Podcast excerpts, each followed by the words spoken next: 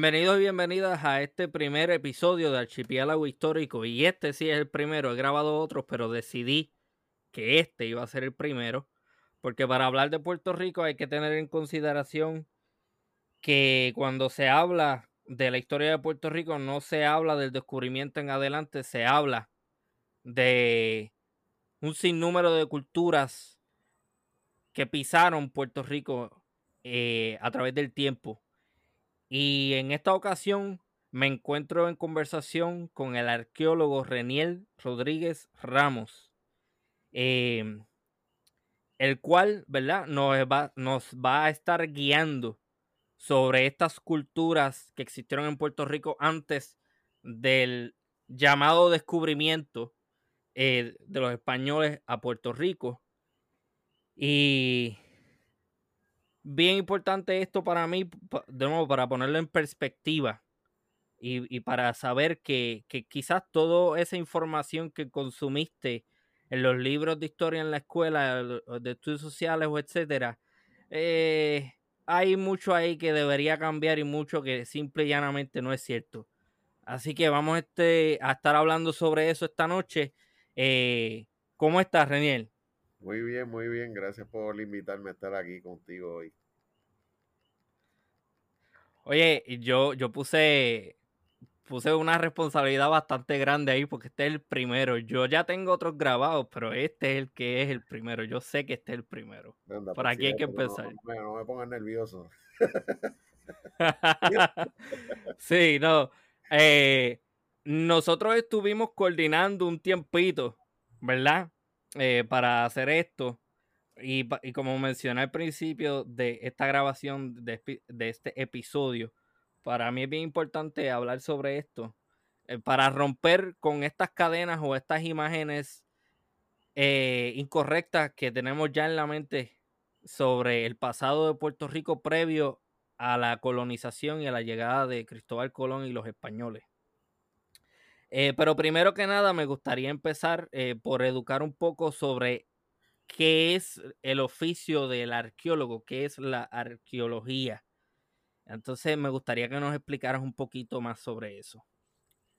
Pues mira, este, la arqueología, eh, a diferencia de lo que usualmente se piensa, ¿verdad? Que nosotros somos como casa tesoros, eh, que nuestro énfasis es buscar las cosas viejas para meterlas en museos, etcétera, algo así como lo que hacía Indiana Jones. Eh, en realidad nuestro trabajo lo que envuelve es reconstruir los modos de vida de las sociedades antiguas y eso lo hacemos a partir del estudio de los objetos que nos encontramos en los sitios arqueológicos. Este, o sea que en realidad el objeto de estudio de nosotros no son las cosas viejas, sino la gente que las produjo. Entonces, para nosotros poder hablar sobre esas sociedades antiguas, tenemos que pasar por unos procesos, ¿verdad? Por, eh, muy sistemáticos de obtención de información. Tenemos que hacer excavaciones que tengan control estratigráfico, control de las capas que vamos excavando para saber bien a qué periodo histórico este, se asocian esos materiales que estamos ¿verdad? descubriendo. Eh, y tenemos que llevar un control espacial de todo lo que encontramos también. O sea que hay, esas dos dimensiones son bien importantes dentro del contexto, ¿no? Las dimensiones de tiempo y espacio, porque son las que nos permiten asociar esos materiales eh, con diferentes periodos de tiempo, ¿no? Y, el uso de ellos eh, por las sociedades, ¿verdad? Que habitaban diferentes espacios. Entonces, pues nosotros, eso es básicamente lo, que hacemos, es tratar de hacer una recuperación sistemática de, este, de esta cultura material que nos permite entonces hablar sobre esas sociedades antiguas que fueron las que forjaron, ¿verdad? esas piezas que nosotros vemos en los contextos. Para mí la arqueología siempre ha sido bien interesante y en mi opinión la arqueología es una disciplina en donde la historia y la ciencia se intersegan bastante bien. O sea, para ser arqueólogo está bien chévere la historia, tiene que aprender de historia y se produce historia, ese es el objetivo final. Pero el proceso es bastante científico, o sea, tienes que saber de geología, sedimentación, etcétera, etcétera, etcétera. Sí, o sea, la, arqueología. Creo que también tiene Este, sí, no, te estaba diciendo que la arqueología es, ¿verdad? Una disciplina que acoge métodos y marcos teóricos de diferentes ramas de la ciencia. Este, la, arqueología es importante destacar que por lo menos, ¿verdad? En los Estados Unidos y en América Latina, eh, forma parte del campo más amplio que es la antropología, que es el estudio, ¿verdad? Principalmente de la cultura del ser humano yo, por ejemplo, en mi preparación, los grados de bachillerato, maestría, doctorado, etcétera, eh, eh, son en antropología, con énfasis en arqueología. Y entonces, pues, o sea, nosotros, la, antropología tiene como cuatro ramas este, principales, la antropología física, que estudia la evolución del ser humano, etcétera, la lingüística, que habla, estudia las formas verbales y no verbales de comunicación y cómo varían dependiendo de los contextos culturales. Em, y tenemos la antropología cultural, que estudia todas esas prácticas culturales, las costumbres, religiones, etcétera, que tiene el ser humano vivo, ¿no?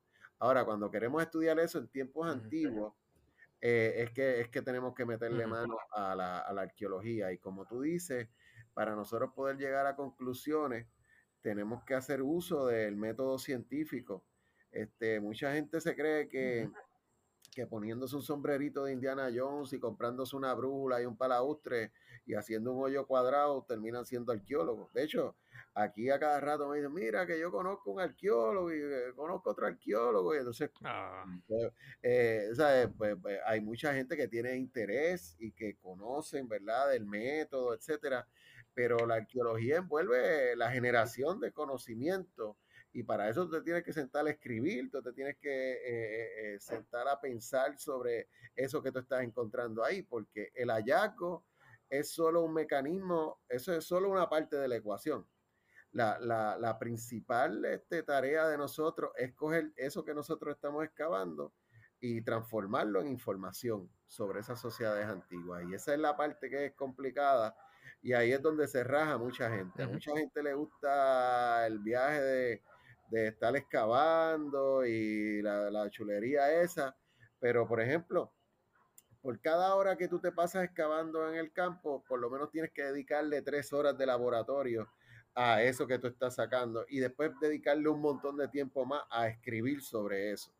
Entonces, esas dos fases finales son las que hacen que mucha gente desista de ser arqueóloga y arqueólogo este, porque cuando se, se, topan con que tienen que darle duro a esos otros procesos, pues en verdad como que se desaniman y, y pues, y, pero, pero en realidad eso es lo que nosotros hacemos. Muchas veces este, así no, no es tan algo como, como, como se ve en las películas, ¿no? O sea, yo por ejemplo he trabajado mucho en arqueología aquí haciendo pozos de prueba ahí al lado de la 65 de infantería yo siempre le cuento a mis estudiantes que tal vez uno de los hallazgos más interesantes que yo, ¿verdad? Con los que yo he estado envuelto, es que estaba haciendo unos pozos de prueba en, allí al frente marítimo en Cataño y encontré lo que yo creo que es una de las cápsulas de crack más antiguas que tienen que haber existido en Puerto Rico. Una, capa, una cápsula de crack.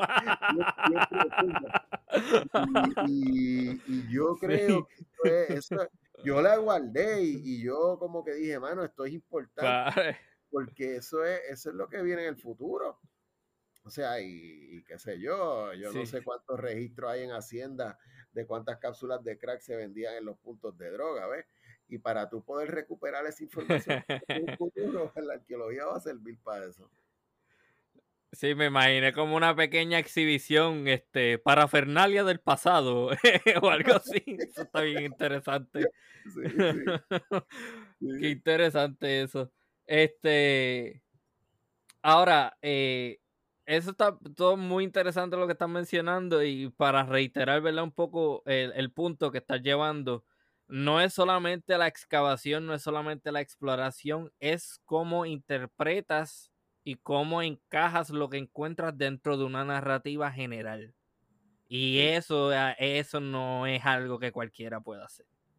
O sea, hay que tenerle respeto al oficio.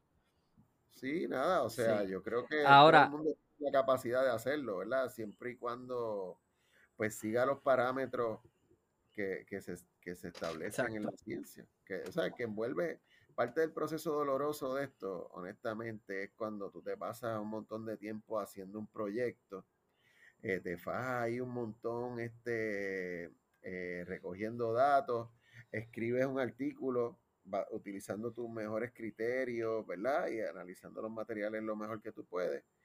Y lo sometes a una revista científica y pasa el proceso de revisión de pares. Y tus pares, analizando lo que tú hiciste, te dicen, mira, esto no es publicable, esto no, no cumple con esto, no, no, no estabas considerando esto otro, esto se pudo haber interpretado de tal manera. Y tú tienes que tragarte tu ego este, y asumir con mucha humildad lo que ellos te están planteando, porque, porque de eso se trata esto, ¿no?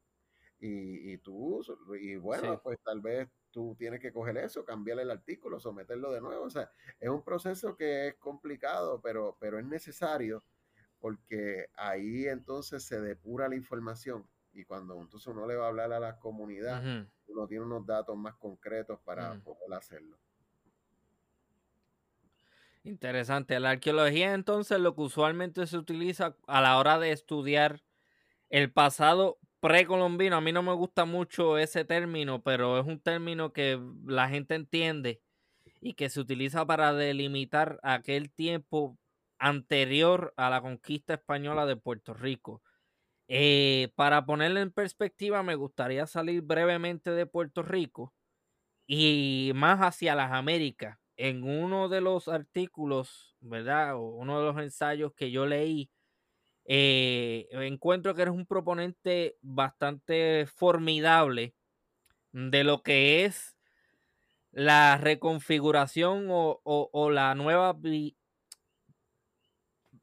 como digo, visibilizar el Caribe no solamente como las Antillas, sino como un espacio geográfico cualquier espacio geográfico que sea, como mismo escribes en, estos artículos, bañado por el mar Caribe. Y en Puerto Rico ah, existen diversas teorías para explicar cómo llegan eh, los primeros eh, los primeros grupos humanos eh, a las Antillas y específicamente a Puerto Rico. Así que desde ese punto de partida, ¿verdad? Entendiendo el Caribe no solamente como las Antillas mayores y Antillas menores, sino como por ejemplo Venezuela, eh, Costa Rica, Panamá, eh, Guatemala, Belice, eh, todas esas aguas ahí, todo eso, todos esos territorios son el Caribe.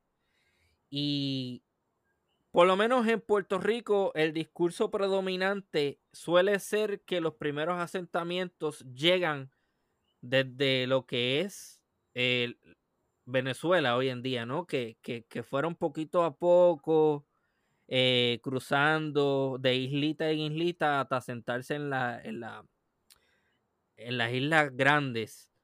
Pero hay otras teorías que compiten y de hecho lo que yo he leído, ¿no? es que no solamente existió este movimiento, sino que también existió un movimiento desde otras áreas para poblar el Caribe. Entonces me gustaría que hablaras un poquito sobre eso y que lo, pusieras en, perspectiva de tiempo, porque estamos hablando de miles de años, no estamos hablando ni de 500 años atrás, ni de mil años atrás, estamos hablando de miles de años. Sí, pues pues cuando se piensa en lo que es la arqueología del Caribe, ¿no? Y el Caribe dentro de ese espacio como un área cultural, pues este, los espacios que configuran ese, esa, ¿verdad? esa, esa idea de, área cultural Caribe eh, son básicamente las Antillas y el noreste de América del Sur, particularmente Venezuela, ¿verdad?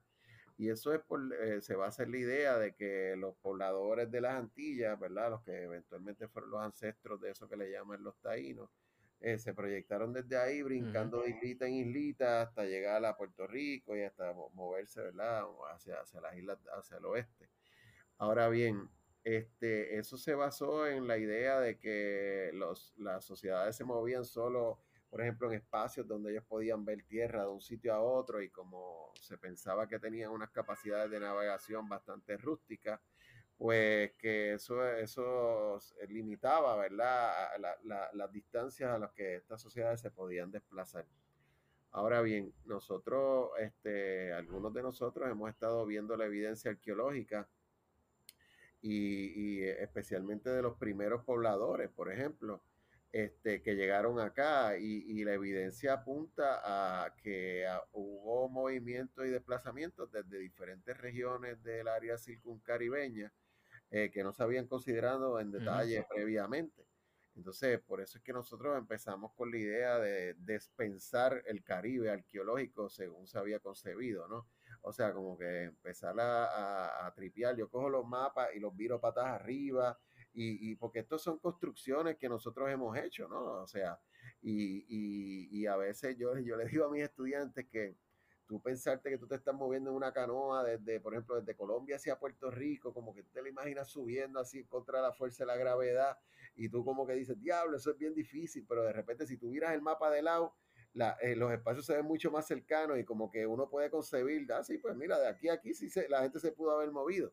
Ese pues yo creo que hay un montón de, esto, esto es como una cebolla con un montón de capas, ¿verdad? Que, han ido construyendo estas nociones que se mantienen hegemónicas hasta el presente y, parte de lo que hemos hecho es empezar a mirar la evidencia arqueológica y eso nos ha obligado a, a, deconstruir algunas de esas ideas y a como que plantearnos nuevas posibilidades. O pues hemos empezado a mirar el Caribe más allá de, eh, de, las Antillas y Venezuela. Hemos empezado a ver el Caribe como este, todos estos territorios que, como tú señalas, estaban bañados por, por este cuerpo de agua, que, que, servía no como un espacio que separaba a la gente, sino esa, pues, precisamente eran las avenidas que la gente cruzaba para llegar acá. Y tienes que entender algo, que desde que el ser humano llegó a las Américas, ¿verdad? Si tú te basas en la teoría del estrecho de Bering o o, ¿verdad? Es que es la, principal. Eh, se pensaba que la gente vino básicamente caminando por el estrecho de Bering y llegó a América del Norte y se fue moviendo por tierra a través de, América hasta eventualmente llegar a América eh, eh, Central, América del Sur, etcétera. Y todos esos movimientos fueron por tierra y a través de la costa, con, la excepción de un desplazamiento que se dio a unas islas, a unas islas al oeste de California, que fue un desplazamiento bien breve en términos de espacio. Pero, pero la gente que llegó aquí hace por lo menos como 6.000 años atrás, fueron los primeros grandes navegantes de las Américas. O sea, esos fueron los primeros que en verdad se zumbaron mar, adentro en canoa para llegar de un lugar a otro.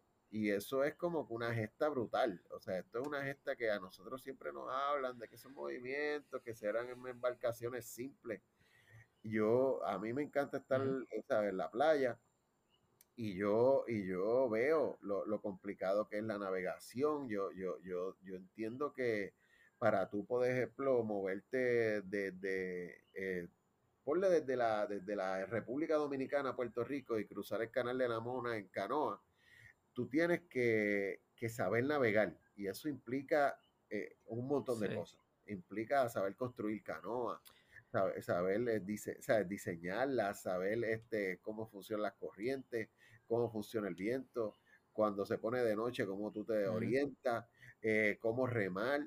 Y entonces envuelve no solo llegar aquí, sino también regresar para allá y volver para atrás. Y entonces ahí eso es, o sea, cuando tú te pones a verlo en esos términos, tú te das cuenta de que esta gente estaba en otra categoría distinta. Estoy hablándote incluso de los primeros pobladores que llegaron aquí, a lo que nosotros siempre habíamos considerado. Entonces, pues, cuando miramos la evidencia arqueológica, vemos cosas que no son de aquí, que vienen de estos continentes circundantes, que vienen de regiones más allá de Venezuela, y todo eso nos ha obligado a abrir el espacio de las posibles interacciones que se estaban dando y a, y a, borrar un poco las lineecitas que se habían dibujado en el Caribe, que separaban, por ejemplo, el área cultural caribe del área mesoamericana, que es el área, ¿verdad?, donde estaban los mayas, etcétera, del área baja de América Central. O sea, todo eso, pues hemos empezado un poco a borrarlo y, y a ver las conexiones que en efecto existieron en tiempos antiguos. Sí, aquí hay algo bien importante que se está mencionando ahora mismo y es la navegación. Eso es clave.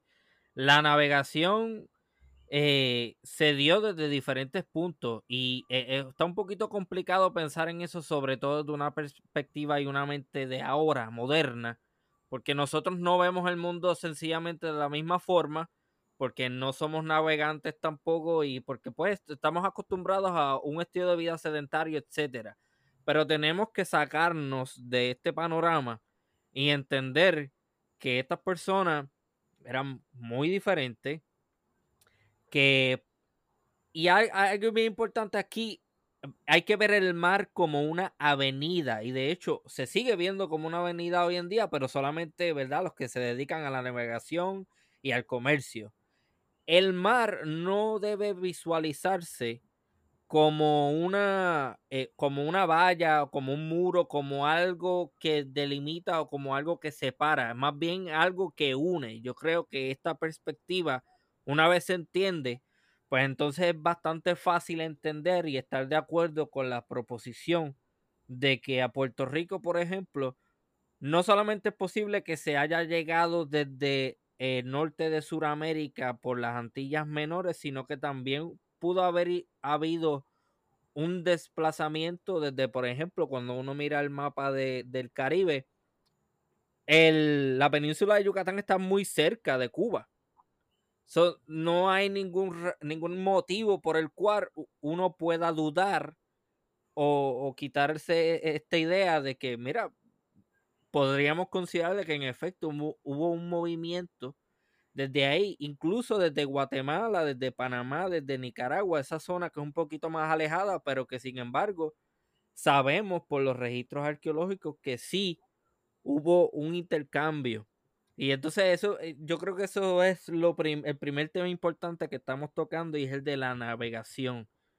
Y nada, nuevamente, cuando dice 6.000 años, eso, eso es importante eh, también aclararlo. 6.000 años son los 2000, eh, 2022 años después de Cristo, pero, pero le, le sumas a eso más para atrás. O sea, más o menos. entonces estamos hablando de los mil años antes de Cristo. Este, lo, lo último que hemos encontrado aquí, ya había gente, por ejemplo, en Puerto Rico. Y eso es importante porque es una, una fecha de ocupación en realidad eh, bastante, bastante antigua. De hecho, este, los fechados de, que tenemos ahora nos dicen que Puerto Rico es la isla más antigua que se, ah, se ocupó más antiguamente después de la isla de Trinidad. O sea, es más antiguo la ocupación en Puerto Rico que en Cuba, eh, es más antiguo que la española, es más antiguo que todas las Antillas menores, con la excepción de Trinidad. Eh, y eso es importante porque, pues, la gente llegó aquí y parece que, no sé, ah, digo, esto puede cambiar porque esto se basa en las muestras que tenemos claro. Tal vez eh, eh, viene alguien, y encuentra una fecha más antigua mañana y pues hay que eh, retrasar las rutas, ¿no? Pero por lo menos nos abre la posibilidad que, a que consideremos que algunos de los viajes que se dieron hacia acá no necesariamente se cruzaron a través de estas otras islas, sino que pudieron haber movimientos directos hacia Puerto Rico desde diferentes partes de los continentes circundantes. Claro que, claro que sí. Eso, eso es bien importante. Eh, eso que estabas mencionando sobre que se han encontrado eh, artefactos en Puerto Rico que no necesariamente se produjeron ahí. Dame un ejemplo y yo sé, yo sé que más o menos me podrías mencionar el de la tecla, por ejemplo, el de los huesos de jaguar que se encontraron allí, ¿no? Sí, wow, ah, aquí hay muchas cosas. Este, por ejemplo, uno de los de lo que yo he estado estudiando más últimamente es el jade que aquí se encuentran hachas de jade, cuando en Puerto Rico no, geológicamente no se ha encontrado jade hasta el presente. Eh, eh, y se han hecho estudios de algunas de estas hachas de jade, estudios de caracterización, y se ha demostrado que, que hay jade que viene de fuentes cercanas, como por ejemplo una fuente que hay en la española, pero igual el jade más antiguo y, y, que se mantiene usándose a través del tiempo es un jade que viene del Valle de Motagua en Guatemala. O sea, estamos hablando de Guatemala y eso llega aquí a Puerto Rico. O sea, para mí fue bien impresionante, por ejemplo, excavar y trabajar posteriormente una hacha de jade que, se encontró en un sitio en el río Tanamá, en Arecibo, o estudiar un hacha de jade que apareció en el sitio de Tecla, en Guayanilla. Eh, o sea, y entonces eso es impresionante porque de Guatemala para acá hay que jalar. Y obviamente no es que eso venga de allá para acá directo, eso puede haber pasado por múltiples manos antes de, llegar acá. Pero cuando te pones a ver, tú claro. una piececita, tú la, o sea, yo, yo, ¿verdad? Yo entiendo que mientras más tú conoces de la arqueología, más te sorprendes con estas cosas que encuentras, porque tú ves el hacha y una persona que no, ¿verdad? No, no tiene mucho conocimiento sobre esto, la ve así, mira, ok, esa hacha, qué porquería. Pero cuando tú te pones a pensar en la biografía de ese objeto, ¿verdad? Todo lo que pudo haber pasado esa pieza desde que fue producido originalmente y cómo eso se movió de, eh, de diversas formas posibles, desde Guatemala hasta Puerto Rico. O sea, estamos hablando que de Guatemala tú tienes que bajar por ahí para abajo, ¿sabes? Un montón de países para poder llegar acá. O sea, este, y, entonces, eh, interesantemente, en las fechas en que ese material llega inicialmente a Puerto Rico, esa fuente en Guatemala era controlada por los mayas. Entonces, ¿quién, qué, qué procesos se dieron, verdad, para que ese material llegara acá de forma directa o indirecta? ¿Qué implicaciones? esas piezas no se movían solas. Esas piezas muchas veces se movían también con narrativas asociadas con eso, especialmente materias primas poderosas como el jade. O sea, que, tenían una carga espiritual, este, eh, que, iba más allá de, la materia prima, según nosotros la concebimos en la sociedad de nosotros. Entonces, eh, qué sé yo, así tú mencionas colmillos de jaguar, aquí por ejemplo llegó el guimo, o sea, y tú dices, diablo, el guimo, el guimo viene de la zona de los Andes, y esto o sea, aquí llegó el perro, sí. Aquí no habían perros y aquí se encuentra el perro básicamente 100 años después de Cristo, o sea, y, entonces tú dices, ok, tú, yo te lo puedo decir así, tú lo puedes ver en un mapita y entonces uno tira una línea de aquí a aquí, pero cuando te pones a, pensarlo, o sea, el perro que venía en la canoa, que estaba haciendo caca en la canoa y que tenías que tenerle agua y que tenías que darle comida y que tenías que traer parejas de perros para que entonces se reprodujeran. Eso es lo mismo los buimos. Pues ahí que tú dices, diablo, ¿qué estaba pasando aquí? ¿Cómo es que yo siempre he pensado que esto era algo bien simple y bien complejo? Cuando, bien simple, cuando en realidad estamos viendo que esto es algo sumamente complejo. Este, lo que estaba sucediendo. Y lo que permitía esa complejidad era precisamente pues la navegación que en algunos momentos, ¿verdad? Se, se, ve más claro que en otros, pero siempre fue importante para la sociedad de, eh, las Antillas. Exacto. Y eso es bien importante. Y yo creo que ya ahora mismo la audiencia puede ir visualizando una, no sé si llamarle prehistoria o simplemente parte de la historia de Puerto Rico, pero una historia milenaria en cuyo pasado, ¿verdad? Previo a la llegada de los españoles, había unos movimientos que eran constantes, una movilidad que era parte del diario vivir, un contacto con otras culturas y también un punto bien importante, convivencia con otras culturas, porque se sabe que en Puerto Rico no es, no es esta Vamos, no es que tampoco hubieron taínos y ese era el único grupo que habitó y todo lo demás, no. Eh, y entonces me gustaría que nos aclararas un poco cuáles son esos grupos, esas culturas indígenas que se van asentando con el tiempo en Puerto Rico y que muchos de estas pues terminan conviviendo. Sí, pues, o sea, este, el, tema, el tema de, de las diversas culturas que existieron aquí, ¿verdad? Es uno complejo porque es difícil a veces nombrarla y hay debates de cómo uno debe llamarle a cada una de ellas. Pero, pero bueno, aquí en Puerto Rico existieron lo, lo que le llamamos algunos de nosotros los primeros pobladores, ¿verdad? Alguna otra gente le llama las sociedades arcaicas, que a mí no me parece que es un concepto necesariamente adecuado. Pero esos primeros pobladores, pues llegaron aquí y yo creo que eh, eran grupos diversos, no era una sola gente, o sea, era gente que posiblemente llegó de diferentes regiones, eh, y tuvieron diferentes modos de vida a través del tiempo, ¿no? Eh, entonces, eh, después que esos grupos vivieron aquí por mucho tiempo e introdujeron la agricultura, la cerámica, etcétera, llegaron otras poblaciones aquí a la isla y tradicionalmente se le conocen como los grupos saladoides y huecoides, ¿no? a los saladoides también la gente le llama como los igneri llegaron aquí aproximadamente, eh, eh, esto es verdad, materia de debate, pero llegaron más o menos como entre 500 y 200 años antes de Cristo, al igual que los huecoides. Eh, los huecoides son un grupo sumamente enigmático, eran grandes navegantes y, eso sí que tenían materiales sumamente diversos eh, que según hemos visto en sus contextos arqueológicos, y posteriormente se empieza a configurar, ¿verdad? Aquí en la isla, algo que le han llamado, ¿verdad? Las sociedades ostionoides, que básicamente eso que le dicen ostionoides, esos son un montón de grupos también culturalmente distintos que, vivían aquí en Puerto Rico en un periodo más o menos después del 600, 500, 600 después de Cristo y vivían aquí y, esto era esto era simple y llanamente un despelote cultural en términos de que eh, esta visión de que había una sola cultura o dos culturas a la vez viviendo, no, nosotros lo que estamos viendo es que había múltiples culturas coexistiendo. O sea, por ejemplo, los que antes planteaban que esos primeros pobladores, cuando llegaron los Igneris, los eliminaron o los desplazaron de la isla. Y ahora estamos viendo que no, que esos grupos coexistieron por mucho tiempo y que posiblemente se mezclaron de diferentes formas este, eh, eh, eh, y desarrollaron esas manifestaciones culturales que eventualmente se marcan dentro de eso que le llaman ostionoides, ¿no? Y eventualmente se desarrolla eso que le llaman los chicoides o los taínos, eh, que es otro, otro concepto bien problemático, porque taíno es una palabra que sí.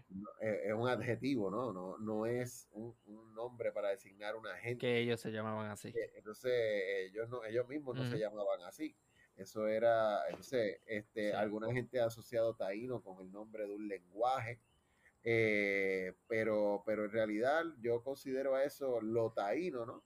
Como un conjunto de símbolos eh, que, estaban compartiendo de forma muy diversa este, esas sociedades que vivían en un momento que les permitían comunicarse de alguna manera a la vez que retenían sus diferencias.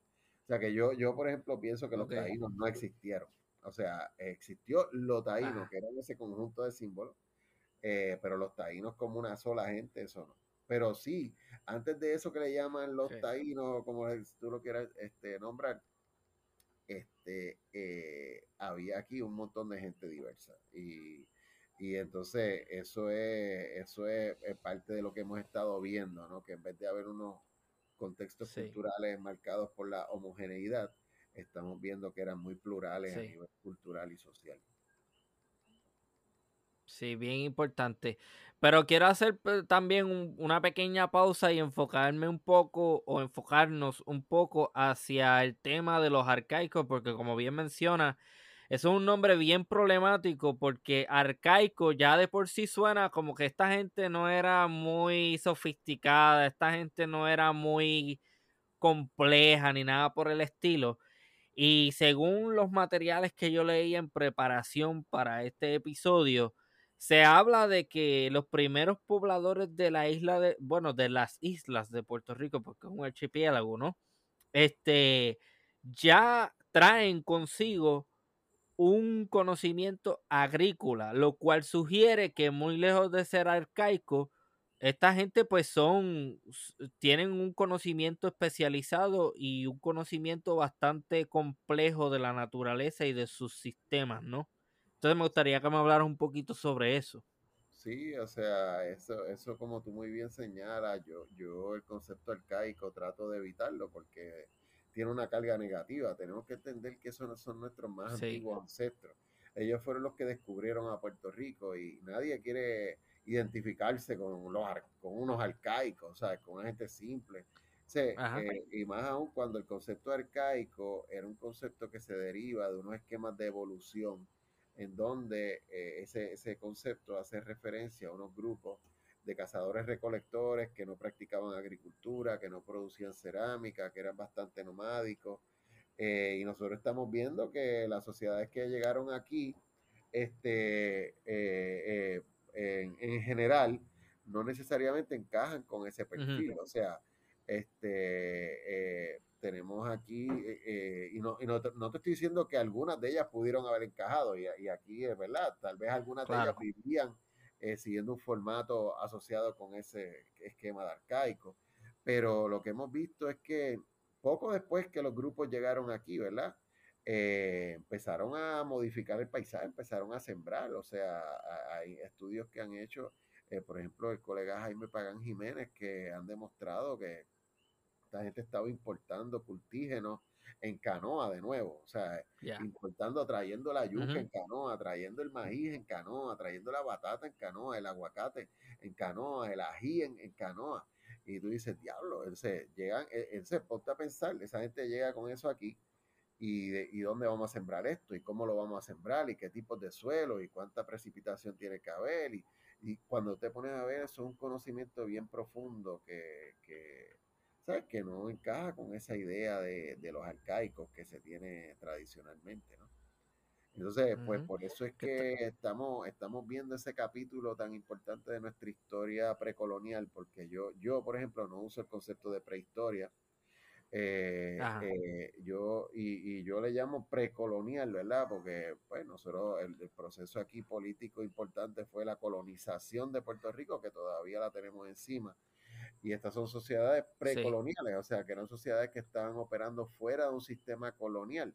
Eran sociedades autosustentables, eran sociedades que, producían lo que necesitaban para vivir aquí con su, ¿verdad? Con los retos que siempre se tienen. Eh, eh, y eso es importante porque es el único momento en nuestra historia, en verdad, que nosotros hemos sido autosuficientes por completo. Es el único momento en nuestra historia que hemos sido independientes. Y entonces, eh, pues eh, eso a mí o sea, me parece importante porque demuestra, ¿verdad?, que en efecto desde nuestras raíces nosotros tenemos esas capacidades que lamentablemente, pues cuando se impuso un sistema colonial, pues lo que hizo fue someternos desde ese momento a la dependencia, cuando en realidad nosotros eh, somos herederos de unas sociedades que eran productivas, ¿no? Y yo creo que si a eso es que tenemos que dirigirnos a futuro. Yo creo que aquí también el, eh, si acaso, por lo menos hasta ahora, el planteamiento más importante es el que hiciste sobre los taínos. No existe necesariamente un pueblo de taínos, lo que existe es una, una cultura denominada taína, pero hay que entender estas culturas dentro de un contexto pluricultural y dentro de un contexto multiétnico, las cuales convivieron en Puerto Rico. No estamos hablando para nada de una población homogénea, no estamos hablando de un grupo de gente que se llamaba a sí mismo taíno, estamos hablando de, como menciona Igneri, eh, los llamados arcaicos, saladoide, huecoide, etcétera. Y toda esta gente lo que hace es que se inserta en el panorama isleño con un bagaje cultural que como estamos bien, como estamos enseñando aquí, como estamos como están mencionando, ¿verdad? Desde, tu expertise de arqueólogo, esta gente trae eh, unos conocimientos complejos, esta gente trae, o sea, el maíz, por ejemplo, que hasta donde tengo entendido originalmente es una planta de, de México, ¿no? Sí. Eh, pues, pues esa, esa planta. Sí, sí, entonces esa planta, cuando uno viene a ver, eh, eh, está el, la domesticación de la planta y eso es algo complejo que toma años, décadas y si, y si no es siglos, hasta una cultura poder desarrollar la planta que ellos en efecto quieren para poder consumirla. O sea, que estamos hablando de aquí de una continuidad y una parte de la historia en donde Puerto Rico, lo que eventualmente se convierte en Puerto Rico, forma parte. Estamos hablando de un mundo que lejos de ser eh, arcaico y lejos de ser incivilizado y lejos de ser todos estos adjetivos negativos que impusieron los españoles después de su llegada, pues lo que estamos viendo es que no es para nada el caso. Estamos hablando de que toda América y en todo el Caribe, incluyendo a Puerto Rico, pues lo que hay es, eh, vamos, gente que quizás no compartían la tecnología de los europeos ni de los asiáticos, pero que gente que a su manera sí eh, tenía una tecnología avanzada y que tenía unos conocimientos que competían o que podían competir con los conocimientos del llamado eh, viejo mundo. Entonces, otro tema que yo quería mencionar aquí ya y lo mencionaste al principio y no le di importancia en el momento porque lo quería tocar más adelante, pero sí bien importante, los animales también, ya hablamos de los cultígenos, ya hablamos de los cultivos, pero a Puerto Rico se trae el llamado cuye, y, todavía hay gente en Puerto Rico, en el centro de la montaña, que lo consume. Y se trae jutía, ¿no? La jutía, hasta donde tengo entendido, se trajo de República Dominicana. Sí, Habla un poquito más sobre los animales. Sí, pues, pues mira, aquí, o sea, la evidencia arqueológica apunta a que hubo ciertos tipos de animales que se trajeron aquí a la isla eh, de, de, otra, de, otro, de, otro, de otros lugares cercanos o desde el continente, de los continentes circundantes, ¿no? Y lo más que se conoce, la primera introducción que se ha documentado es la introducción de, de la jutía, el Isolopodón puertorricensis, que se pensaba que era endémico de aquí, pero la evidencia apunta a que vino de la española para acá. Y aquí el contexto más antiguo donde se ha encontrado eso es en Angostura, allí al lado de los aules de Barceloneta, en un contexto de más aproximadamente 2100 años antes de Cristo. Ya esta gente estaba montando wow. en canoa y moviéndola a, través del canal de la Mona, ¿verdad? Con todo lo que implica eso. Este, el animal que se empieza, se introduce después es, la, es el perro. Y el perro es, tú sabes, este, eh, hay, ese es un animal sumamente importante el más antiguo que se ha datado directamente del sitio de Punta Candelero en Humacao, más o menos como para 100 años después de Cristo. Este, y, y, bueno, y eso era un periodo donde enterraban a los perros como si fueran seres humanos, tú sabes. Y hay muchos debates de qué tipos de perros habían y si se los comían o no se los comían. Y bueno, Miguel Rodríguez ha escrito el trabajo más completo de eso mm. aquí en Puerto Rico, ¿verdad? Este, un libro que él publicó este, y la, tercera introducción importante de animales este, es la del guimo, la del cuy o el cavia porcelus, que es un animal que es de origen, de origen andino. Parece que el que llegó aquí se domesticó en algún punto en, en eh, Colombia y, estudios de ADN que se realizaron recientemente indican que se desplazó hacia Puerto Rico y que desde aquí pues se movió a diferentes islas del Caribe. Entonces, este, aparte de eso, aquí habían animales como, ¿verdad? Nosotros hicimos una excavación eh, reciente y encontramos restos del oso perezoso, que era un animal que se supone que se había extinguido hacía 35 mil años, pero datamos uno directamente con carbono 14 y se extinguió más o menos para el 4 mil años de, antes de Cristo. O sea que parece que coincide, ¿verdad? La llegada del ser humano con la extinción del perezoso y, muy posiblemente se extinguió por, por, esas causas de las modificaciones que pudo haber introducido el ser humano eh, por la modificación de la vegetación o, por el consumo, la sobreexplotación del, perezoso. Este, y aquí se han traído también, eh, hay evidencia de, de, elementos de animales que son de, no son de aquí, por ejemplo, tenemos colmillos de pécari, de tapir, de jaguar, que son animales que no forman parte, no de la fauna de Puerto Rico, de la fauna de ninguna de las Antillas. Eso viene de, los continentes circundantes. Sí. Este, y hay representaciones de animales este, que tampoco son de aquí. Por ejemplo, el caso de los huecoides, la representación de lo que es el, el Vultur grifus o el cóndor andino que, que, ¿verdad? Alguna gente cree que es un, un águila arpía o un buitre rey, eh, independientemente de lo que la gente crea de qué tipo de animal se representa con, en, eso, en esas piezas huecoides, lo importante es que ninguno de esos tres animales, ninguno de esos tres buitres se encuentra en la fauna antillana. Así que eh, lo que estaban representando aquí, haciéndolo en Vieques, porque ahí hacían esos colgantes representando ese, ese buitre, eh, pues no era parte de lo que había aquí. O sea que, que eso te habla nuevamente de esos desplazamientos que sabían, esas ideas que, vienen del continente y que yo creo que también este, algo que tenemos que mirar, lo que pasa es que esto, como todos estos cambios han sido relativamente recientes, es las cosas que vinieron de las Antillas y fueron para los continentes también, que eso es algo que, hay que prestar más atención en un futuro. Bien interesante todo, de verdad que sí. A mí siempre me, ha llamado mucho la atención la arqueología. Este. Pero me gustaría tocar ahora también un poquito.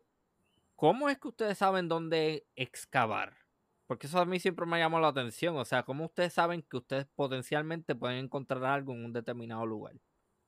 Pues, pues mira, nada, o sea, nosotros el, proceso de excavación envuelve, ¿verdad? Un, proceso previo que es la prospección, que envuelve, nosotros hacemos recorridos de superficie y vemos si hay material en superficie, ¿verdad? Que, que nos dé indicio de que había una, eh, una- una aldea ahí o lo que fuese. Eh, y en otros casos, nosotros cogemos las áreas que tienen potencial arqueológico, las cuadriculamos y hacemos unos pozos de pala, con, ¿verdad? con una pala doble, de esas que se usan para hacer verjas, y vamos viendo en cada uno de esos espacios de la cuadrícula si hay material, si no hay material, a la profundidad que está el material, la asociación cultural, la integridad del depósito, si estamos haciendo un hoyo ahí y a, y a tres pies de profundidad nos encontramos un canto de plástico, sabemos que eso no es un buen contexto para excavar porque está adulterado. Eh, y entonces, pues, o sea, a veces se usan radares de penetración de suelo, eh, que son como unos, unos rayos X que uno le hace al subsuelo y, te, y puedes ver si hay algo o no sin tener que excavar. Ahora hay otras técnicas como el LiDAR, Wow. que hay radares de que se usan drones y de- hasta desde los aviones que te permiten ver cosas en la superficie. O sea, nosotros utilizamos montones de mecanismos distintos para tener una idea de dónde excavar, pero sí es importante destacar que la vasta mayoría de los sitios arqueológicos que se encuentran aquí eh, son encontrados por la gente de las comunidades que viven donde están estos sitios arqueológicos. No los encontramos nosotros los arqueólogos y las arqueólogas. Eso tiende a ser la gente la que nos dice a nosotros dónde están las cosas y eventualmente nosotros vamos a investigarlo. O sea, yo te lo digo porque yo, este, muchos de los sitios que yo he trabajado ha sido porque otros, otros, otros, otras personas conocían sobre esos lugares y entonces pues me dan a mí la, la información, aunque sí hemos tenido la suerte de encontrar sitios nuevos, gran parte de los sitios eh, es así, o sea, por ejemplo, Caguana, cuando llegó J. Alden Mason a Sí. Caguana, fue la gente la que le dijo que eso estaba ahí. O sea, eh, eh, y estoy seguro que cuando Ricardo Alegría fue a excavar allí a Hacienda Grande o a Cueva María de la Cruz, habrá sido la gente que vivía ahí, en lo que hoy es Villa Cañona en Loíza, quienes le dijeron, y, y así es que, que, se encuentran muchas de las cosas, ¿verdad? Este, en, en otros casos hay, hay, depósitos arqueológicos que están sepultados. Ah, por ejemplo, nosotros excavamos uno en Vega Baja que estaba más o menos como a 15 pies de profundidad. Y ahí es eh, bien complicado encontrarlo, especialmente a los lados de los ríos. Este, tú sabes, eh, y pues, este, hay, pero se ha ido refinando la metodología para detectar dónde encontrar los sitios y eso nos está permitiendo pues ser Ujú. más eficientes, ¿no? Este, no pasándole por encima a algunos de estos contextos. Algo, algo que yo pregunté, ¿verdad? En mis redes sociales, es ¿qué le preguntarías a un arqueólogo sobre relacionado a Puerto Rico? Y, y ahora que estás tocando ese tema de verdad de las excavaciones, alguien pregunta eh, que estuvo en una excavación en Mayagüez y que le gustaría saber un poco más sobre una legislación que obliga a los arqueólogos a, entre comillas, enterrar los hallazgos hasta que el gobierno les autorice. Algo, algo así me está diciendo ella. Entonces, eh, eso significa que entonces ustedes tienen que literalmente tener no solamente un permiso de una autoridad educativa, pero sino también del gobierno antes de excavar algo. Bueno, ¿Cómo es, cómo es que Rico, funciona eso?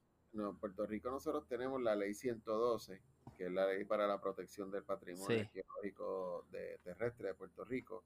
Y para la ley, para los contextos subacuáticos está la ley 10. Y eso lo que implica es que eh, tú, si tú vas a hacer cualquier tipo de remoción de terreno que tenga el potencial de impactar un depósito arqueológico, pues tú tienes que seguir los parámetros que establece la ley. Si es como para parte de un proyecto de construcción de una carretera, pues tienen que hacer una evaluación inicial de literatura y unos recorridos de superficie, unos pozos de sondeo, a ver si encuentran algo. Si no encuentran la, nada, el proyecto puede seguir y si encuentran algo, pues hay que hacer una fase 2, que es una evaluación de lo que tú estás encontrando, ¿verdad? Una, unas excavaciones un poquito más detalladas y si se ve que eso es algo que, que amerita eh, en una intervención más profunda, se pasa a una fase 3, que es una mitigación, ¿verdad? Ahora, eh, lo, lo, primero que hay que destacar aquí es que nosotros, o sea, el, proceso de arqueología, el proceso de excavación es un proceso destructivo. O sea, no es necesariamente algo positivo hacer una excavación arqueológica. De hecho, lo más que le conviene a los sitios oh, arqueológicos es que ningún arqueólogo los, los trabaje. Este, eh, porque la excavación, pues cuando tú excavas algo es bien difícil tú poner las cosas de vuelta como estaban. Así que en realidad nosotros, el fin debe ser siempre excavar lo menos posible para sacar la mayor cantidad de información que se pueda. Eh, porque mientras tú estás ah, excavando, estás destruyendo el, el, contexto arqueológico. Y entonces, pues, mientras más se avance con las técnicas, eh, pues más eficiente vamos a hacer el momento de decidir cuánto vamos a excavar y qué vamos a hacer, ¿no? Eh, yo, yo, en Puerto Rico hay un montón de piezas arqueológicas que se han sacado y nadie las ha estudiado. Y yo creo que aparte del caso de algunos proyectos que tengan el, potencial de destrozar los sitios arqueológicos porque, porque tienen que hacer una carretera y no hay remedio, eh, hay que buscar la manera de minimizar el impacto a los sitios arqueológicos, este, porque, ¿sabes? A, a, mí mucha gente se queja, me dice, mira, hay un sitio arqueológico, ¿por qué nadie lo excava? Bueno, eh, primero porque si tú vas a excavar un sitio arqueológico, tú tienes que tener una pregunta de investigación, ¿por qué tú lo vas a excavar? O sea, no es porque el sitio está ahí y ya tú lo vas a excavar. O sea, lo mejor que le puede pasar a ese sitio es que tú no lo excaves. Y entonces a veces a la gente se le hace difícil entender, ah, diablo, pero qué aburrido, tú sabes. Este, y yo, por ejemplo, voy a un viaje de campo y, ah, mira, aquí hay algo, ah, pues chévere, ¿y qué va a hacer? Pues dejarlo ahí, ya está. O sea, eso es todo. Eh, porque llevártelo para qué. O sea, de hecho, parte de la premisa de lo que nosotros nos fundamentamos es que las generaciones del futuro van a hacer un mejor trabajo arqueológico que nosotros y que parte de lo que nos toca a nosotros es conservar esos recursos para que en el futuro puedan estudiarse mejor. Este, porque sabemos que las técnicas van a mejorar.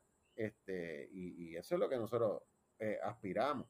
Ahora, hay gente que tiene el énfasis, como yo te dije al principio, de que la arqueología para coger los objetos. Y entonces se sienten los ganadores y encontraron muchas cosas y llenaron ahí sus salas de, wow, mira todo lo que encontré, ¿verdad?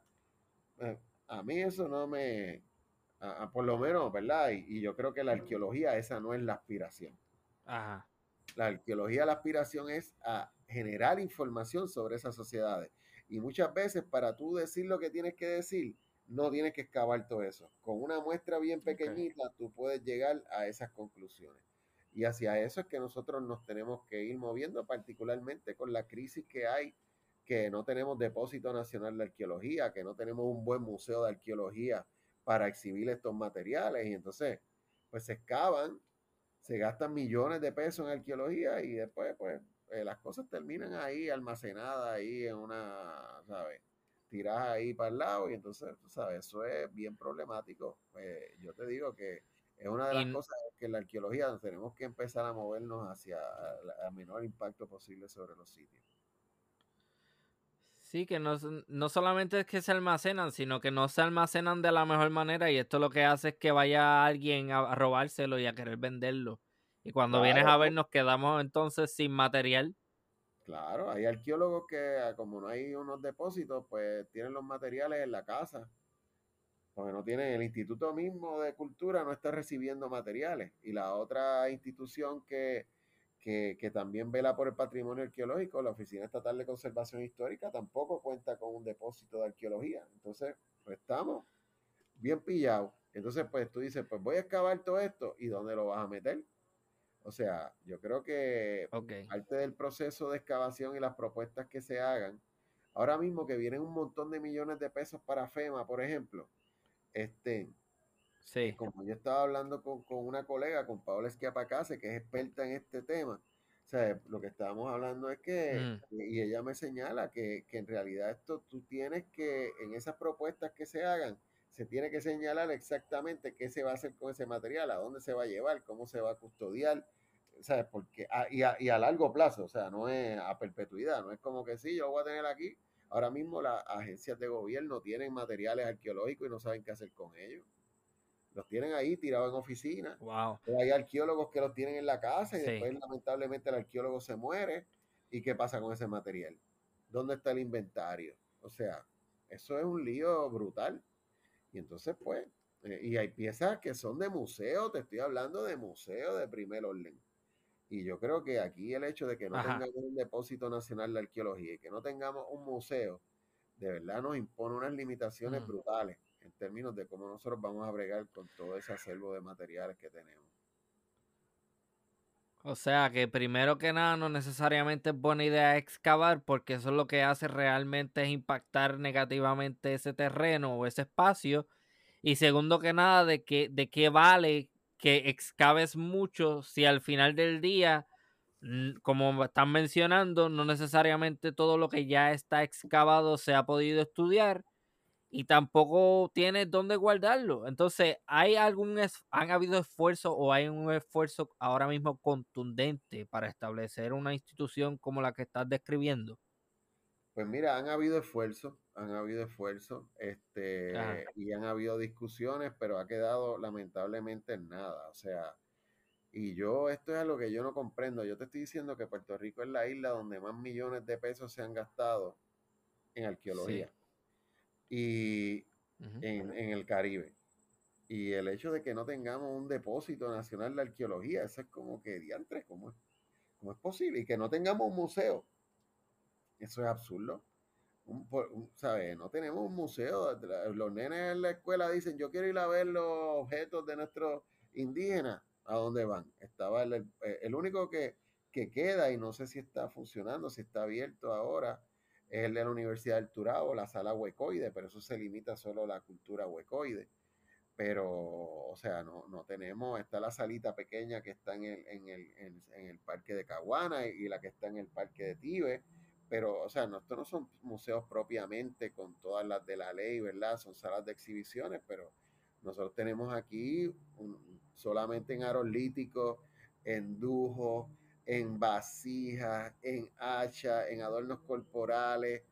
Más, nosotros tenemos aquí que si la gente ve eso, se va, a sentir un orgullo brutal de decir, diantre, hermano, espérate, esta gente eran uno, eran otra cosa. Y lamentablemente, al no verlo, pues a las personas se le hace difícil como que identificarse con eso, ¿entiendes? Y yo creo que eso es algo que definitivamente hay que trabajarlo. Eso tiene que ser un proyecto de país este, y tiene que, verse, ¿verdad? Como algo que vaya dirigido a que nosotros nos sintamos orgullosos.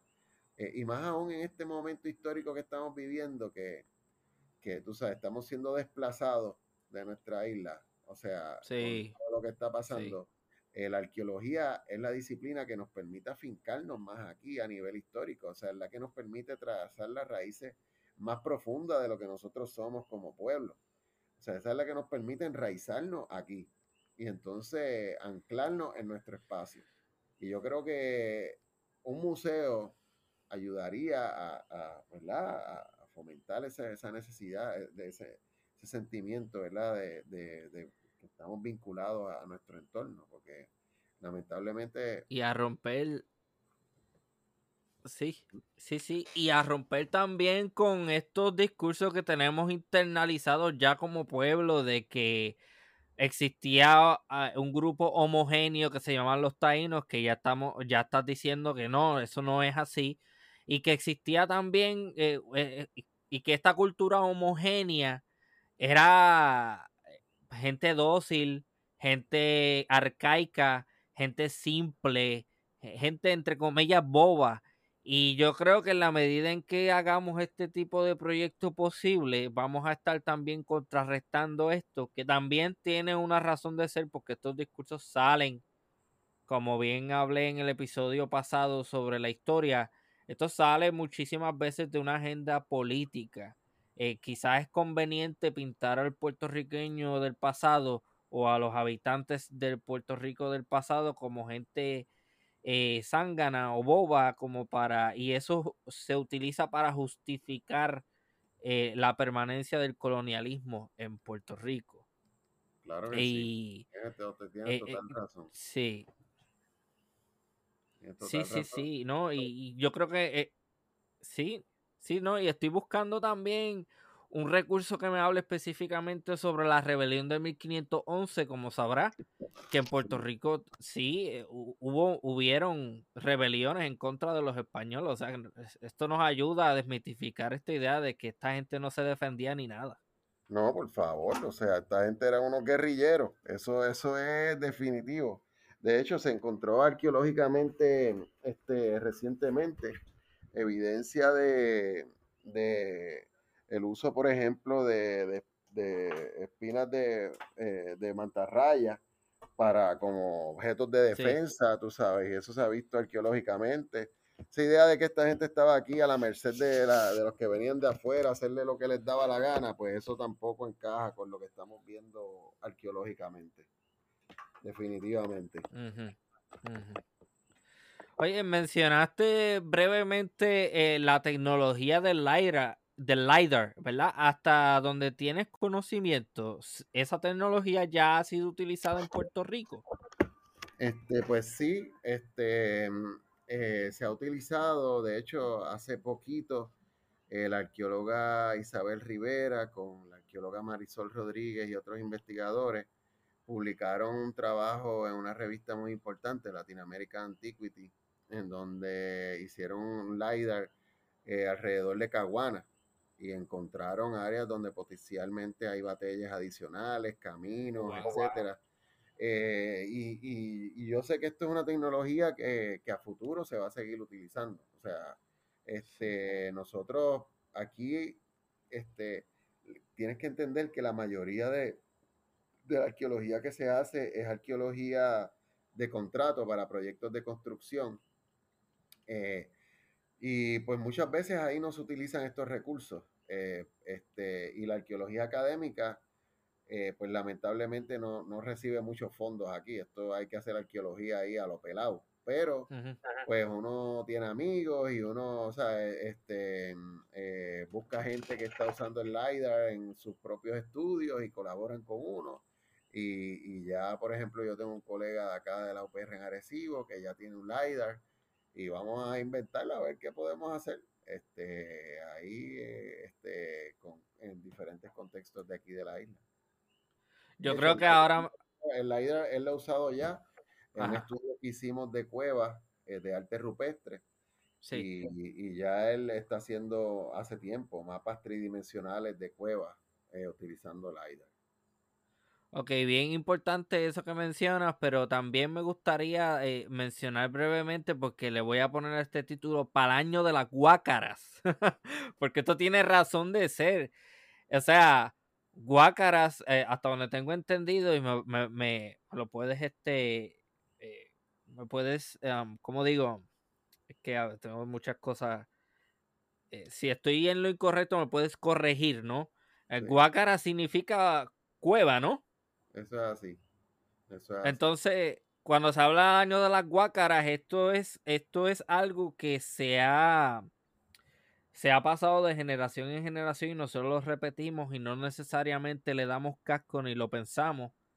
Pero guácara, hasta donde tengo entendido, según las lecturas que me pasaste en preparación para este episodio, Guácara es una palabra que se desarrolla en el contexto del Caribe, ¿no? Específicamente de, la, de las islas, eh, de las islas grandes, de las Antillas Mayores, y que hasta el día de hoy todavía persiste esa palabra que es de claro origen indígena. Y, entonces también las guácaras, o sea, las cuevas, se tiene entendido, eh, eh, como pude observar en uno de los textos que me enviaste, que tenían una función, vamos a ponerle, espiritual, ¿no? Se, se, tenía una visión asociada a la guácara de, de algo eh, que tenía que ver con el, entre comillas, génesis o, o, el comienzo del universo, ¿no? Sí, o sea, las cuevas definitivamente jugaron múltiples roles para las sociedades indígenas. Eh, en algunos casos sirvieron de refugio en momentos de huracanes, como todavía sigue pasando al presente, aunque no lo crea. Wow. Este, eh, eh, sirvieron como espacios habitacionales por, ¿verdad? por periodos de tiempo, pero también tuvieron funciones rituales y, de hecho en, en, la mitología indígena que se recogió, ¿verdad? Este, eh, a principios del siglo XVI, Eh, este, se establecía que había una cueva donde se originaba el ser humano, ¿verdad? Que era casi baja agua. Este, y había pues otro espacio que era este Guacayarima, que era el ano del mundo, ¿no? Entonces, este, este, eh, por eso es que muchos investigadores han considerado cuevas como, qué sé yo, el útero cósmico, etcétera, porque definitivamente eran espacios de suma, de suma importancia. Este, yo he estado trabajando bastante en cuevas últimamente, eh, eh, principalmente buscando a esos primeros pobladores, ¿no? Este, viendo a ver un poco si logro encontrar evidencia de sus modos de vida, etcétera.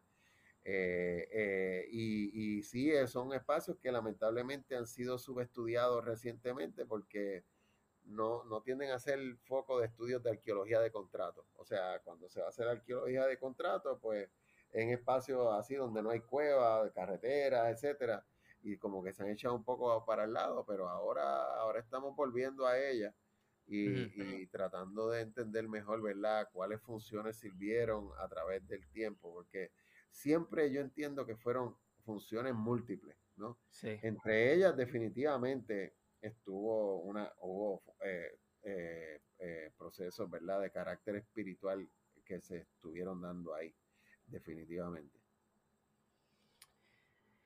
Ok. Wow, es que hay, hay, tanta tela para cortar y definitivamente tampoco te quiero quitar mucho tiempo. Ya llevamos una hora, así que me gustaría entonces, en consideración al tiempo que estás dedicando, que lo agradezco mucho, eh, me gustaría también eh, tocar brevemente, porque esto es bien importante para mí. Eh, ya hablamos del tema indígena y como bien has mencionado anteriormente y, en los textos, en Puerto Rico se hace muchísima arqueología, o sea, vamos, vamos a clarificar, la arqueología que se hace, se hace en un contexto indígena. Y en lo que pude ver, no se ha hecho nada con respecto a la arqueología de contexto africano en Puerto Rico. Es decir, eh, comunidades de cimarrones. Cimarrones eran los esclavos que escapaban y se establecían en otras partes de las islas, se, escapaban y, vivían en el monte. Hasta ahora esto sigue siendo el caso. Esto todavía no se ha estudiado, no se ha hecho nada con el tema africano en Puerto Rico. Pues mira, o sea, yo te diría que casi nada, ¿verdad? En comparación con lo indígena, aquí la, arqueología principalmente ha estado dirigida al tema de los indígenas. Este, pero pues recientemente aquí hubo una arqueóloga boricua, Nidia Pontón, que hizo un estudio sobre un contexto de afrodescendientes, ¿verdad? Este, un estudio arqueológico que es un estudio bastante pionero. Y yo creo que ahora mismo hay un grupo de, jóvenes que están interesándose más por este tema. O sea, este, gente que ha estado mirando el tema del arte rupestre, a ver si logran identificar arte rupestre asociado con, nuestros ancestros este, eh, afrodescendientes. Eh, pero, pero definitivamente, o sea, a nivel eh, proporcional, esto ha sido un tema totalmente subestudiado. O sea, se ha estudiado mucho contextos coloniales eh, qué sé yo, haciendas, ese tipo de cosas, ¿verdad? Contextos principalmente asociados con, con los europeos, ¿no? Sí. Pero, pero contextos de, de, cimarrones, por ejemplo, o un, palenque, algo como eso, eh, no, no, no, se, no se han estudiado definitivamente. Y eso es algo, eh, eso es algo a lo que algunas investigadoras e investigadores del futuro tienen que empezar a meterle mano también. Sí, hay que, hay que meterle mano al tema indígena porque todavía hay mucho que hacer, pero también hay que empezar a prestarle atención a ese contexto africano o afrodescendiente en Puerto Rico, que fueron gente que dejaron una huella, pero que, que pues, eso tiene que haber por ahí muchísimos rastros de, de, de qué sé yo, de villas o de, o de pequeñas eh, aldeas en donde esta gente vivía escondida eh, para tratar de poder seguir con sus vidas sin el yugo de la esclavitud. Claro, eh, que como, como tienes que entender que el proceso de este de, de verdad, de, la llegada forzosa de, estas poblaciones este, oriundas de África aquí a Puerto Rico se dio dentro del marco del periodo colonial, se entendía pues que mucho de eso estaba registrado en textos y en documentos. Entonces, en ese sentido, pues como que no se veía la necesidad de estar buscándolos arqueológicamente porque se sabía lo que había pasado, pero, pero en los casos de los cimarrones, tú sabes, los cimarrones se iban a espacios en donde no lo fueran a encontrar, tú sabes, formaban sus aldeas por allá, este, y entonces eh, eh, eh, de, no, hay, no hay registro documental sobre eso. Y entonces es importante, no solo eso, sino, por ejemplo, este, la arqueología del jíbaro puertorriqueño. O sea, ven acá, cómo vivía la gente en el siglo XVII y el XVIII en el monte.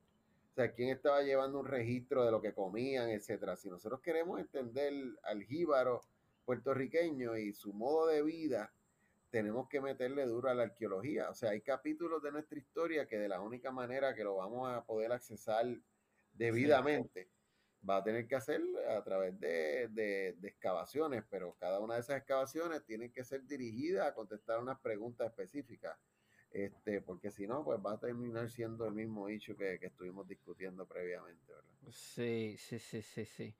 No, definitivamente. Pero antes de proseguir con la última parte, eh, quiero hacer un último eh, comentario acerca de la guácaras. En Puerto Rico hay un sinnúmero de cuevas con arte rupestre en ellas. Y gente, realmente no es cool entrar a, a este tipo de cuevas para estar haciendo estupideces o estar escribiendo en las paredes que si el nombre, que si el año.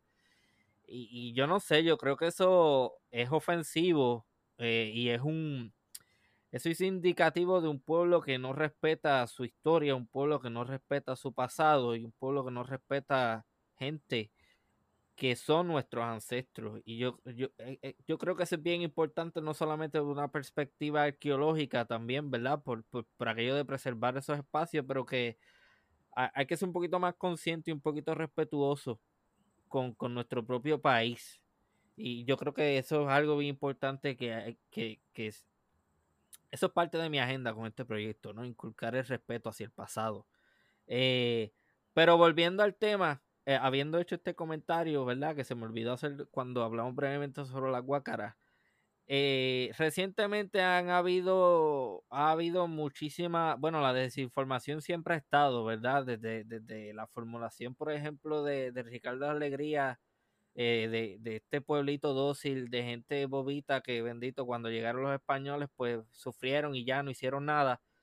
Pero recientemente ah, han estado surgiendo distintas organizaciones y distintos individuos eh, con una agenda política bastante marcada y en una de las lecturas que me envía se, se habla sobre esto y no sé, me gustaría, ¿verdad? No sé cuán, cuánto te quieras meter en eso y cuán problemático sea. Así que si quieres un poquito cuidadoso, eso yo lo voy a entender, pero sí, sí eh, entiendo que hay mucho disparatero y mucha gente eh, que lo que está haciendo es repartiendo una desinformación y unas anormalidades que uno las escucha y uno se queda bobo. Entonces, no sé, me gustaría que me dieras, eh, no ejemplo, ¿verdad? Pero que me hablaras por encima eh, para no, ¿verdad? No, no, meterte en problemas sobre, sobre esta, estos discursos. Ajá. Nada, yo, yo, o sea, yo creo que nosotros asumimos nuestra puertorriqueñidad o más, o nuestro carácter como boricua de una manera sumamente diversa, ¿no? Hay gente que, por ejemplo, se identifica mucho más con, con nuestras raíces africanas, ¿no? Y, gente de todo tipo, blancos, negros, y tú los ves que se visten y entonces tocan los instrumentos y, ¿verdad? Este, participan, qué sé yo, de, los toques de rumba, etcétera. Eh, hay gente que se identifican con su pasado español, ¿no? Y pues, pues, se enfocan en la hispanofilia y entonces celebran eso. Y hay gente que, que tiene una conexión más marcada con el legado indígena, ¿no? Este, eh, y hay algunos de estas personas que se han configurado en colectivo, eh, eh, ¿verdad? Que, que han pues desarrollado sus propias narrativas sobre cómo ellos, ellos este, entienden esa indigenidad, ¿verdad? Este, algunos de ellos eh, han planteado que son descendientes directos de, indígenas, que sus abuelas eh, pues, este, eran indígenas y que vivían en cuevas. Yo tengo estudiantes en Utuado, o sea, yo, fíjate, cuando yo, yo, yo vivía en San Juan, ¿verdad? Yo soy nacido y criado allá, pues yo lo veía de una manera, pero cuando yo empiezo a enseñar en Utuado y empiezo a ver, tú sabes, gente que, que tiene, o sea, no solo rasgos fenotípicos así de cómo se ven, ¿verdad? Indígenas, eh, sino también una narrativa en las historias de sus familias, de cómo hacen las cosas y de, y de su abuela indígena, qué sé yo, que yo sí creo que hay unas continuidades muy marcadas, ¿verdad? Eh, en algunos espacios que, que se ven. Este, Lo que sí ha terminado pasando es que hay gente que, que, ha querido tal vez en algunos casos tener como un monopolio de la indigenidad, ¿no? Y, y entonces como que plantean, por ejemplo, que son más indígenas que uno mismo. O sea, yo, yo, yo, yo ahí sí tengo mis limitaciones y eso yo, yo, yo siempre he planteado en algunos diálogos que he tenido con algunas de estas personas, tú sabes, que no porque ellos se vistan como indígenas o se vean más indígenas, pero típicamente son más indígenas que yo. O sea, eh, eh, eh, nosotros todas y todos como boricuas somos, ¿verdad? Los descendientes de esas sociedades ancestrales querramos reconocerlo o no. O sea, literalmente es así. De hecho, eh, no por llevarlo al espectro de lo biológico, pero se acaban de publicar un par de artículos de ADN antiguos eh, que destacan que en efecto en Puerto Rico es donde se ve de manera más marcada esa herencia genética indígena. Y de hecho hay un planteamiento de que hay una mutación en, genética que se ve en los huesos indígenas, que quienes únicos tenemos esa mutación somos los boricuas. O sea que definitivamente ahí eso se cae de la mata eh, eh, y también viéndolo a nivel cultural, lo que tú señalaste ahorita del consumo del guimo, todo ese tipo de cosas que todavía se da. Eso le pasó por el lado a la herencia española. Eso es algo que viene eh, anclado en unas tradiciones que son indígenas. Entonces, pues estos grupos indígenas que, o indigenistas que, hay en el presente, son bien variados, pues algunos trazan sus orígenes a los mayas, otros a Venezuela, etcétera, pues, pues han creado sus propias narrativas. Y yo, y yo lo que te puedo decir es que para mí esa diversidad y los conflictos que hay entre estos grupos, que muchas veces son de vida o muerte, este, reflejan la diversidad que tuvo que haber existido aquí, en tiempos antiguos. Imagínate si, si nosotros no, nos criamos aquí y nos van enseñando que los taínos son esta gente y hablan esto, ta, ta, ta, y como quiera, tú tienes esta diversidad de grupos, imagínate en un momento en donde no había una educación institucionalizada, donde la gente iba conformando sus propias tradiciones, ¿verdad? De manera este, sumamente distinta.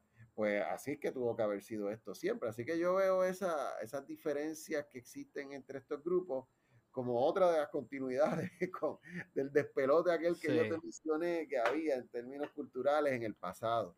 Yo, yo creo que, que muchos de, o que esto, esto parte de, yo creo que hay muchas buenas intenciones, este, yo no necesariamente comparto algunas de las interpretaciones que se hacen, pero sí tengo que decirte que a diferencia de muchos de mis colegas, yo reconozco que hay una, unas fuentes de conocimiento ahí que yo me he puesto a escucharla y, siendo arqueólogo digo, wow, ok, o sea, hay, hay, gente, por ejemplo, en esos movimientos que conocen la receta de la pintura blanca que se utilizaba incluso en la cerámica saladoide, que eso todavía es un enigma para muchas arqueólogas y arqueólogos, y tú lo ves y tú dices, ok, eh, cosas que, información que tú después recoges arqueológicamente, que ellos ya tenían por la vía oral, pues pues ahí tú dices, ¿sabes? Y no solo ellos, no solo, no solo la gente que participa de estos movimientos indígenas modernos,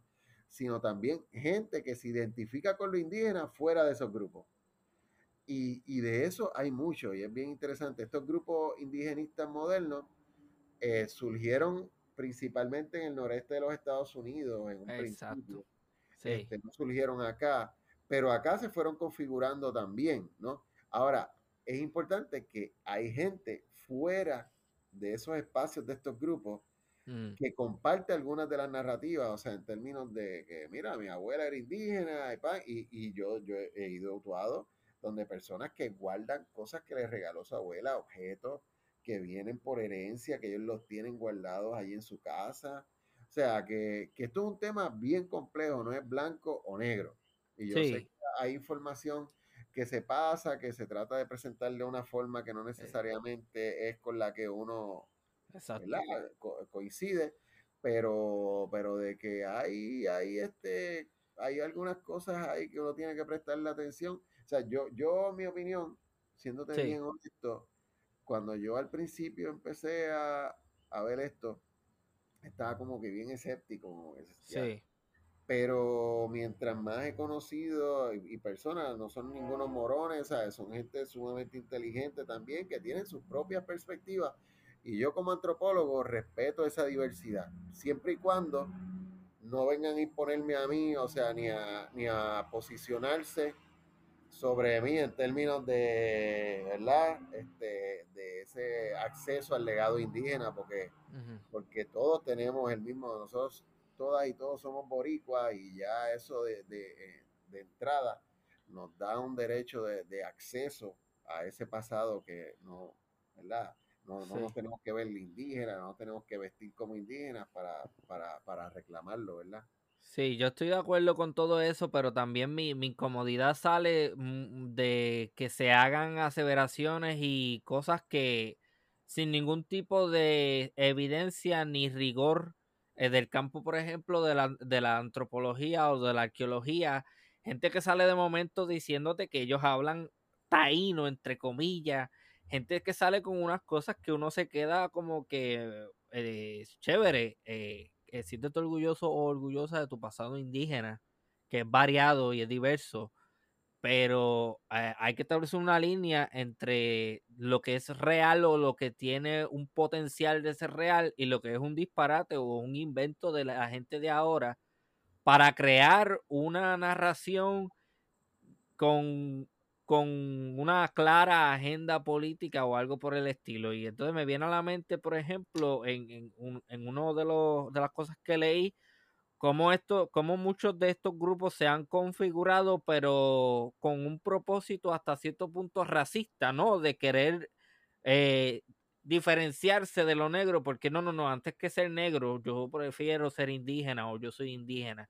Entonces a eso a lo que me refiero, hay que tener un poquito de cuidado con estas cosas, sin respetar cómo se sienta la persona, pero también entender que hay muchísimas cosas que se están inventando a lo loco, muchas cosas que se están diciendo, muchas cosas que se hacen, que al final lo que hacen es dañar, este, eh, eh, hacerle daño a nuestro, a nuestro pasado y a, nuestra herencia que sí es real. Entonces, eh, por esa línea es que yo vengo.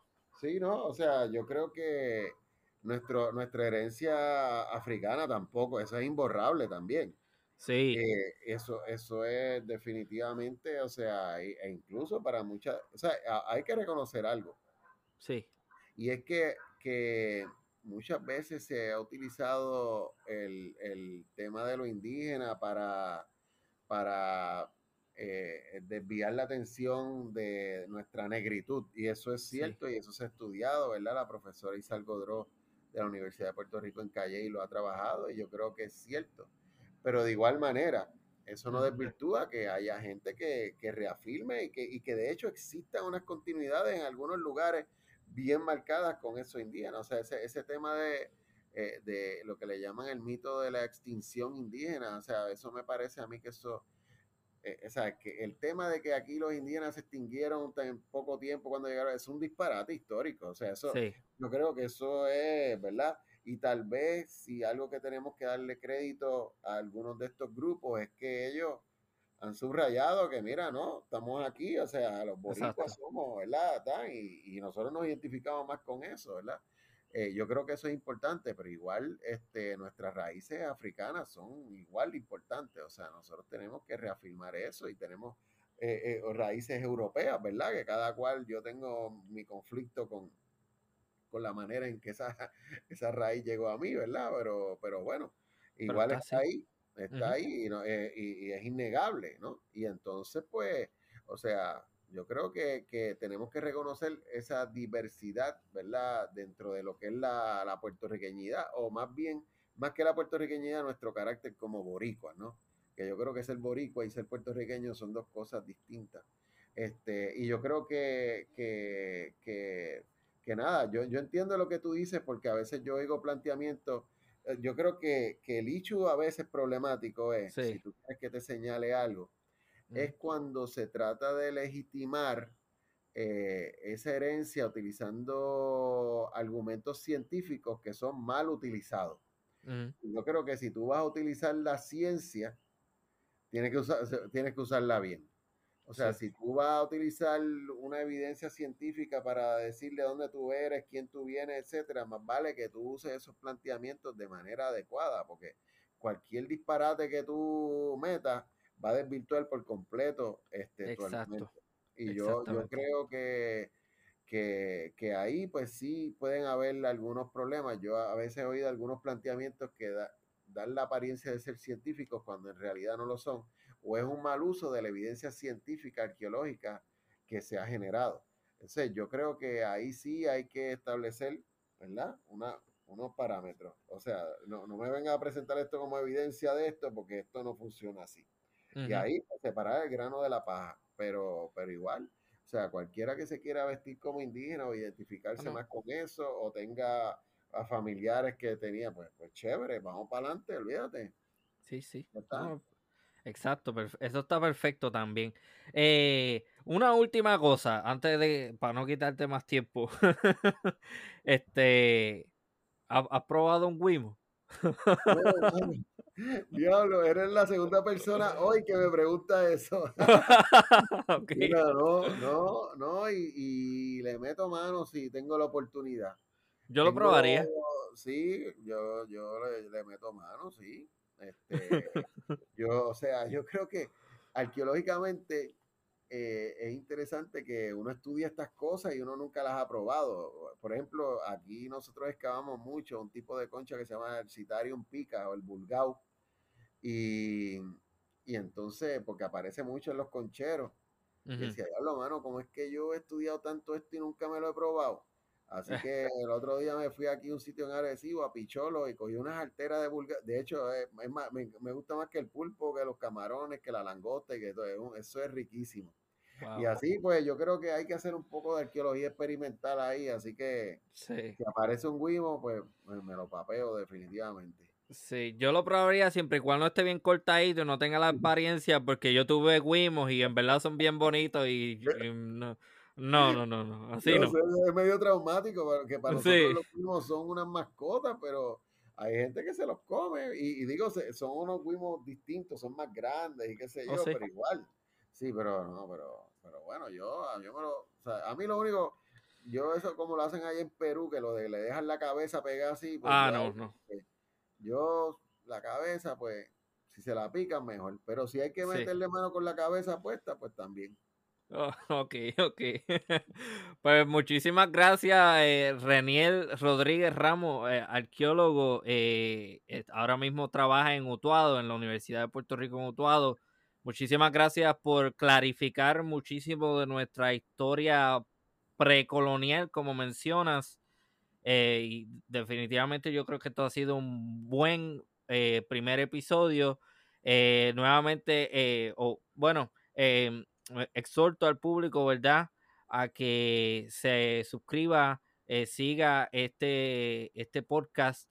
Y también me gustaría, antes de despedir el programa, eh, Renier Rodríguez Ramos, eh, arqueólogo, ¿tienes alguna conferencia, algún evento, alguna publicación, algo que te gustaría promocionar?